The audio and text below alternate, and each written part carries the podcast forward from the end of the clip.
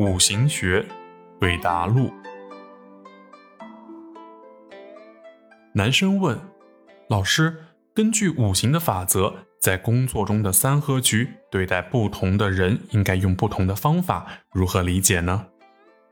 不管什么人，首先要走出自我的情境，随其嗜好，见其心意。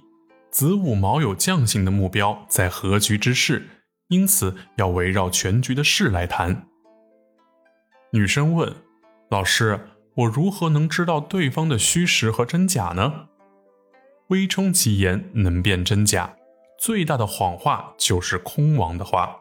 你只要先合一下，再冲一下，就能看到空亡了。